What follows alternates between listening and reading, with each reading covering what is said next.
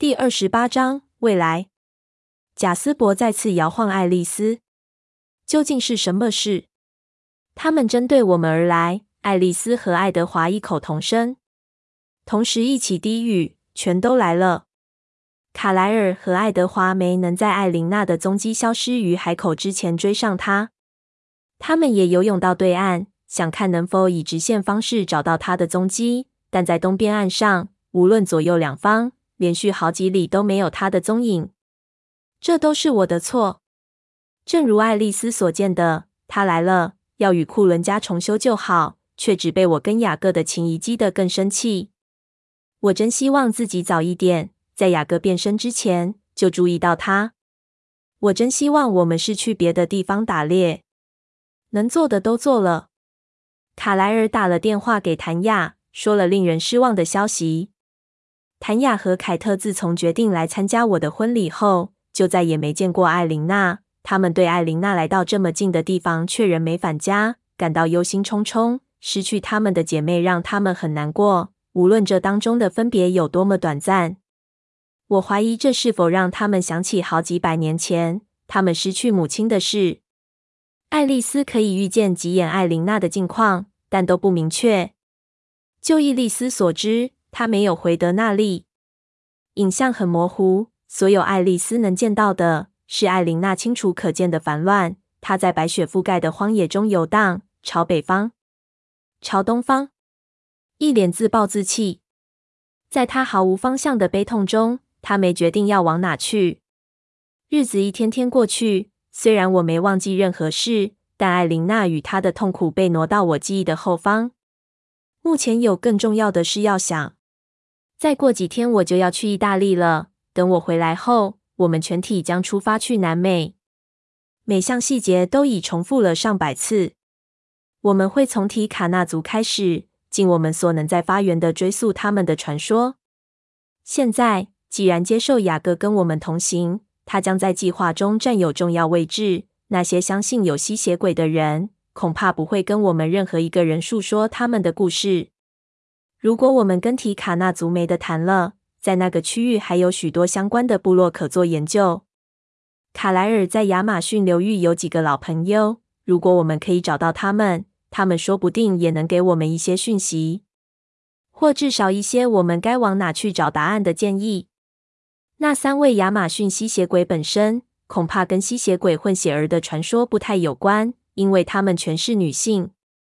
我们无法估计这趟搜寻探查会花多久的时间。我还没告诉查理这趟长期旅行。当爱德华跟卡莱尔的讨论持续进行时，我在忧虑要怎么跟查理说。要怎么跟他提这件事才对？我边凝视着瑞尼斯密，内心边反复辩论。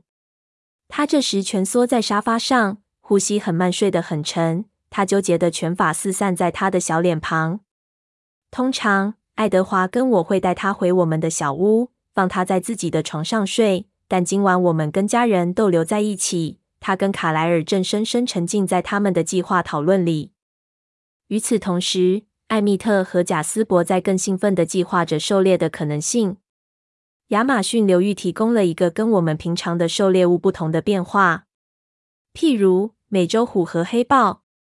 艾米特有个奇想，要跟巨蟒决力。艾斯密和罗斯利在计划着他们该打包哪些东西。雅各离开去找山姆的狼群，为他的离开先把事情都安排好。爱丽丝在大厅中慢慢移动着。对他而言是慢，不必要的整理已经一尘不染的空间，扶正艾斯密挂的完美无瑕的花环。这时，他正在重新摆正放在落地柜上艾斯密的花瓶。从他脸部神情的起伏，有意识变空白，又有意识。我知道他正在搜寻未来。我以为他正试着穿透雅各和瑞尼斯密给他的遗像所带来的盲点，好看清在南美洲等待我们的是什么。直到贾斯伯说：“算了吧，爱丽丝，它不是我们该担心的。”一片无形且静默的乌云悄悄地溜过整个房间。爱丽丝一定又在担心艾琳娜了。她对贾斯伯吐舌头，扮了个鬼脸，捧起那个插满了红白玫瑰的水晶花瓶，转身朝厨房走去。瓶里的白玫瑰只有一朵稍稍有点凋萎的迹象，但爱丽丝似乎决心要用彻底的完美来分散她今晚的缺乏意象。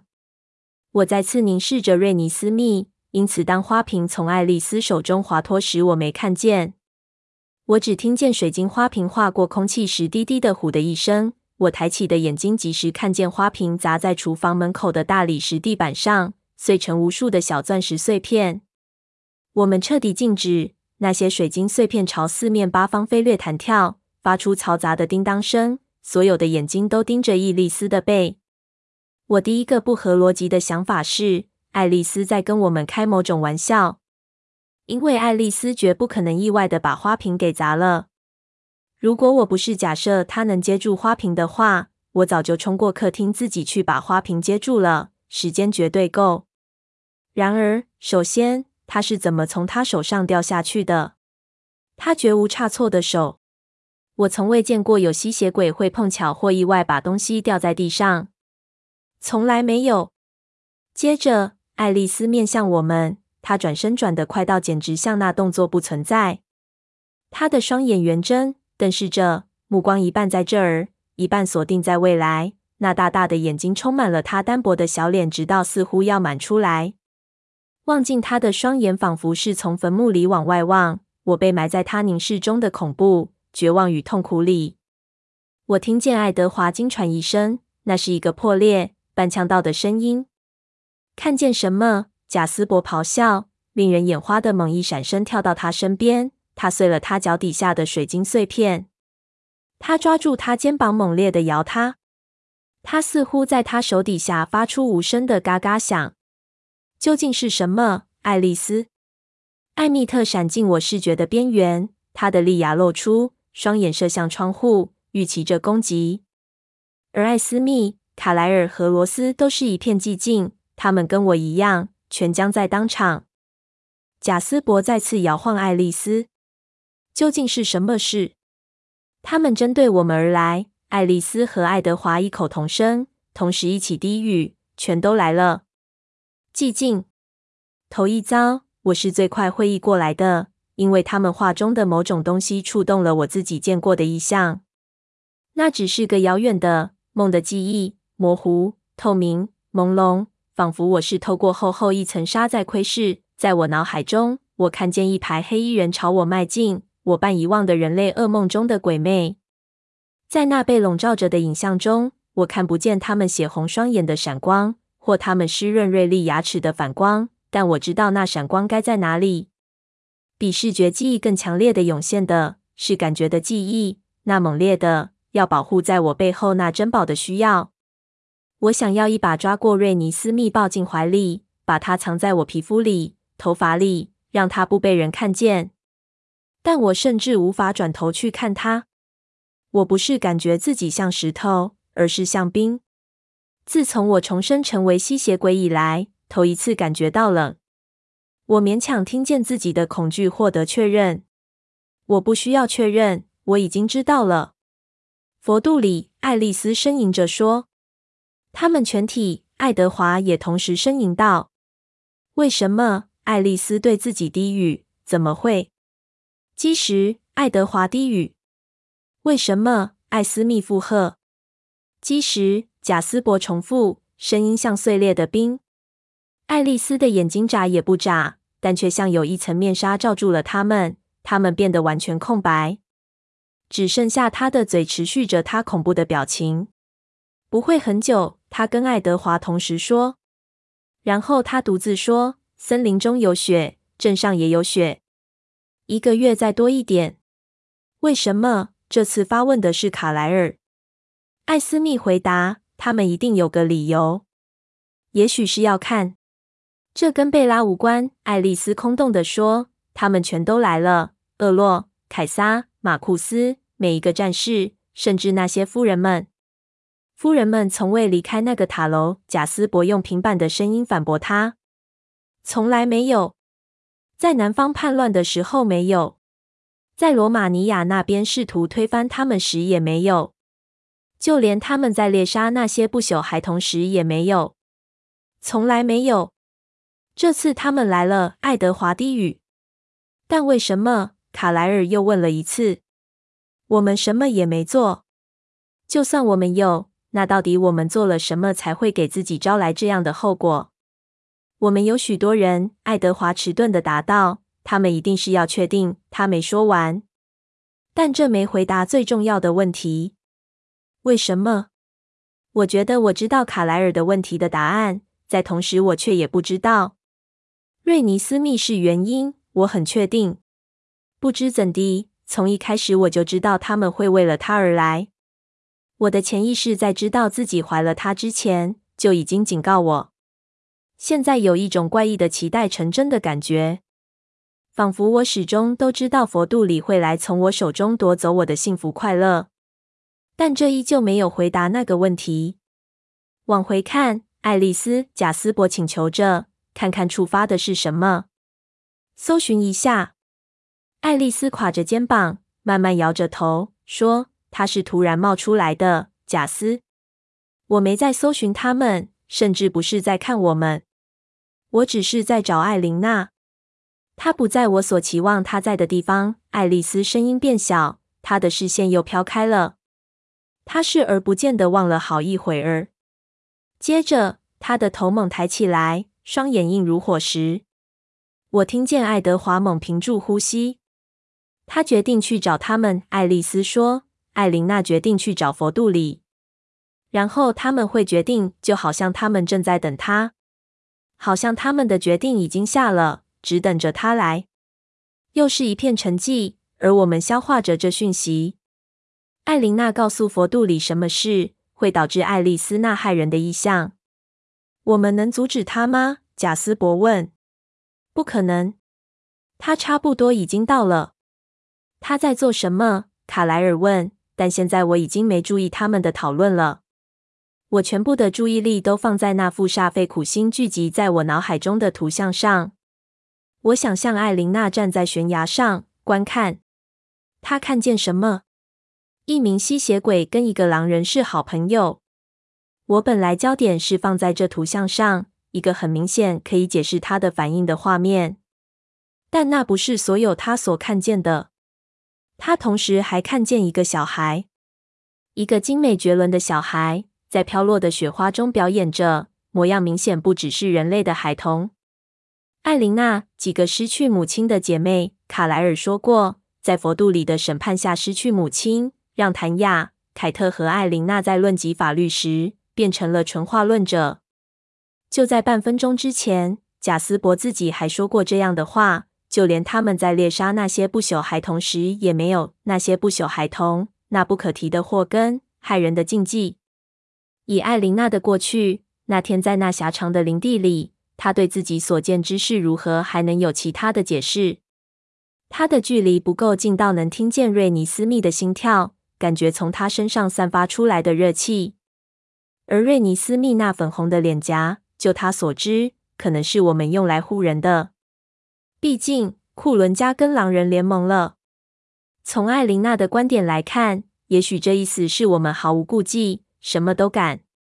毕竟在白雪茫茫的荒野里脚扭着手的艾琳娜，不是为了哀悼罗伦特，而是知道去告发库伦家是他的责任，知道如果他这么做，他们会发生什么事。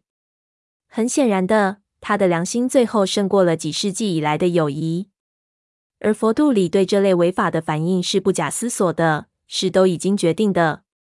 我转身，用自己覆盖住瑞尼斯密熟睡的身体，用我的头发覆盖他，把我的脸埋在他的拳法里。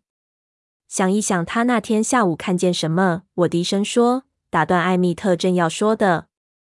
对一个因为不朽孩童而失去母亲的人，瑞尼斯密看起来像什么？当其他人跟上我的思路时，一切再次陷入沉寂，像个不朽孩童。卡莱尔低语。我感觉到爱德华在我旁边跪下，他用双手抱住我们两个。但是他错了，我继续说。瑞尼斯密不像其他那些孩子，他们是被冻结的，但他每天都成长那么多。他们是无法控制的，但他从来没有伤害查理或苏。甚至没有向他们显示会令他们不舒服的事物。他能控制他自己，他已经比绝大多数成人还聪明。没有理由。我含糊不清的说着时，一直等着某个人会松一口气，等着当他们明白我说的是对的时，房间内冰冷的紧张会松缓下来。然而，整个大厅似乎变得更冷。最后，我微弱的声音消失不见，落入一片沉寂。许久，没有人说一句话。然后，爱德华在我耳边低语：“无碍，这不是他们会开庭审理的那种罪行。”他静静地说：“厄洛会在艾琳娜的脑海中看见证据。他们是前来摧毁，不是来讲道理的。但他们错了。”我固执地说。他们不会等我们证明他们是错的。他的声音依旧平静、温和，如丝绒，但声音中的痛苦与凄凉却清晰可闻。他的声音就如之前爱丽丝的眼神，像是在坟墓里。那我们能做什么？我诘问。瑞尼斯密在我怀中是如此温暖与完美，梦幻般的祥和。我一直那么担心瑞尼斯密快速的成长。担心他只会有十几岁的生命，那恐惧现在看来似乎很讽刺。一个多月后，难道这就是极限了？这段时间，我拥有着绝大部分的人从未享有的幸福快乐。难道这世上有某种自然律，要求享有同样的幸福就要经历同样的悲惨？还是我的喜乐推翻了平衡？难道所有我所能拥有的只有四个月？是艾米特回答了我不预期有人会回答的疑问。我们战斗，他冷静地说。我们赢不了的，贾斯伯咆哮。我可以想象他的脸看起来会是什么样子，他的身体如何拱起保护着伊丽丝的。嗯，我们逃不了，只要有迪米崔在就不可能。艾米特发出作呕的声音。我凭直觉知道，他不是因为想到佛度里的追踪者而作呕，而是为逃跑的想法不高兴。我不知道我们不能赢，他说，有好几个选项可以考虑。我们不需要单独对抗他们。听到这话，我的头猛抬起来。艾米特，我们不必把奎鲁特人也判处死刑。冷静，贝拉。他的表情与他在深思和巨蟒大战时并无不同。就连灭门的威胁都无法改变艾蜜特的观点，以及他对挑战感到兴奋的能力。我不是指狼群，不过实际一点吧。你以为雅各和山姆会忽视被入侵的事？就算事情跟尼斯无关，更别提是有关的。要感谢艾琳娜，现在厄洛也知道我们跟狼群有联盟关系了。不过，我想到的是我们其他的朋友。卡莱尔用耳语的声音回应我刚才所言：我们不必把其他朋友也判处死刑。嘿。我们让他们自己决定。艾米特用安抚的声音说：“我没说他们必须跟我们一起并肩作战。”我可以看见，随着他继续往下说，计划在他脑海中经过推敲琢磨。如果他们肯站在我们旁边，只要久到足以让佛度里迟疑就好。贝拉说的终究是对的。如果我们可以迫使他们停下来并聆听的话，虽然这样可能会剥夺了所有打起来的理由。艾蜜特的脸上这会儿有点要笑的样子，我很惊讶，竟然还没有人去打他。我就很想，对，艾斯密热切地说，这话有道理，艾蜜特。所有我们需要的是让佛度里暂停片刻，只要久到足够听见就行。我们需要相当数量的证人。罗斯利严厉地说，他的声音尖锐如玻璃。艾斯密点头同意。仿佛没听见罗斯利语气中的讽刺。我们可以跟我们的朋友要求这么多，只要当见证人就好。是我们就会为他们这么做。艾蜜特说。我们说的时候方式的要对。爱丽丝喃喃说。我看见他双眼又是个黑暗的深渊。向他们显示的时候得非常小心谨慎才行。显示？贾斯伯问。爱丽丝跟爱德华都低头望向瑞尼斯密，接着爱丽丝的双眼又变呆滞。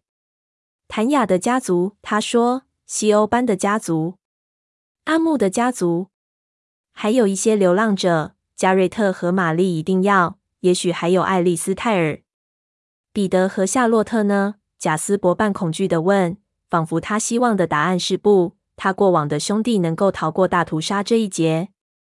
也许亚马逊家族呢？卡莱尔问。卡奇瑞、莎菲娜和辛娜。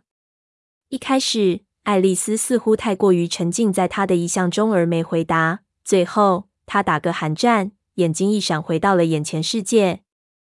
她的目光只稍微接触了卡莱尔的，凝视一下，接着便望着地上。我看不见。那是什么？爱德华耳语般的声音是个诘问。丛林里那部分。我们要去找他们吗？我看不见。爱丽丝重复道，不看他的眼睛。一抹困惑闪过爱德华的脸。我们必须分开，并尽快，在地面积雪之前。我们必须去找所有我们能找的人，带他们来此，并向他们显示。他再次绕回原题，询问伊丽莎：“这件事不只是有关不朽孩童而已。”在爱丽丝出神的时候，沉默又不祥的持续了很长一段时间。当他结束时，他缓慢的眨眨眼，尽管事实清楚显示他是在现在，他的双眼却古怪的像笼罩了什么。有好多事，我们得赶快。他低语。爱丽丝，爱德华问：“那实在太快了，我不明白。那是什么？我看不见。”他对他爆发喊道：“雅各快到了。”罗斯利朝前门跨了一步。我可以对付。不。让他来，爱丽丝迅速说，她的声音随着每个字越拉越高。他抓住贾斯伯的手，开始拉他朝后门走。离开尼斯，我也会看得比较清楚。我得离开，我需要真正专注，我需要看见所有我能看见的。我得走。来吧，贾斯伯，没时间浪费了。我们都听见雅各踏上前廊的阶梯。爱丽丝急切地拉扯贾斯伯的手，他迅速跟上，眼里跟爱德华一样困惑。他们冲出门，进入银色的夜幕中。要快！他回头对我们喊：“你们得找到他们所有的人。”找到什么？雅各问。把前门在他背后关上。爱丽丝要去哪里？没有人回答。我们全都只是瞪视着他。